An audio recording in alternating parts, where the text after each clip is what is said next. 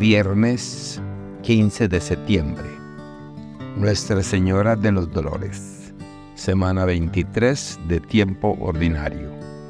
Evangelio según San Juan. Capítulo 19. Versículos del 25 al 27. En aquel tiempo estaban junto a la cruz de Jesús su madre, la hermana de su madre, María la de Cleofás y María Magdalena.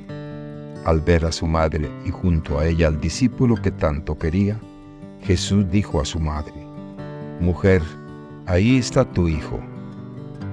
Luego dijo al discípulo, Ahí está tu madre. Y desde aquella hora el discípulo se la llevó a vivir con él. Palabra del Señor. Gloria a ti, Señor Jesús. Reflexión. En la conmemoración de Nuestra Señora de los Dolores, el pasaje de Juan capítulo 19 versículos 25 al 27 toma un matiz aún más profundo. María, quien permanece al pie de la cruz, se convierte en un símbolo de maternidad doliente, pero también de esperanza inquebrantable Aquí, en medio del dolor, nace una nueva comunidad de fe. La carta de Primera de Timoteo capítulo 1 versículos del 1 al 2 y del 12 al 14 se relaciona con nuestra temática al ilustrar el poder redentor de la gracia divina. Pablo, antes perseguidor de cristianos, se convierte en uno de sus más grandes apóstoles. Este cambio radical habla de una gracia que puede encontrar lugar incluso en los contextos más difíciles y dolorosos, algo que María, la madre afligida, comprendía profundamente.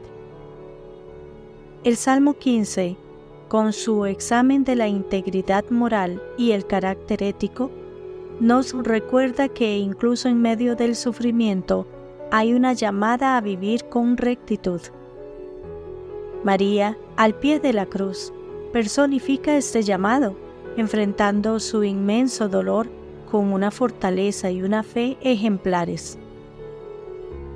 En la memoria de Nuestra Señora de los Dolores, la escena del Calvario revela la dimensión trascendente del sufrimiento. María, la Madre Dolorosa, adquiere una nueva familia en este contexto. La nueva comunidad que surge está cimentada no solo en la fe y la gracia, sino también en el dolor compartido y la esperanza de redención. La Madre de nuestro Señor es más que una figura pasiva en este evento, se convierte en un ícono de la resistencia y la esperanza. Esta maternidad dolorosa ha sido objeto de profunda contemplación a lo largo de la historia cristiana y representa la intersección de la aflicción humana con la esperanza divina. Hoy en día enfrentamos una variedad de sufrimientos y retos que, aunque diferentes, pueden encontrar eco en el dolor de María.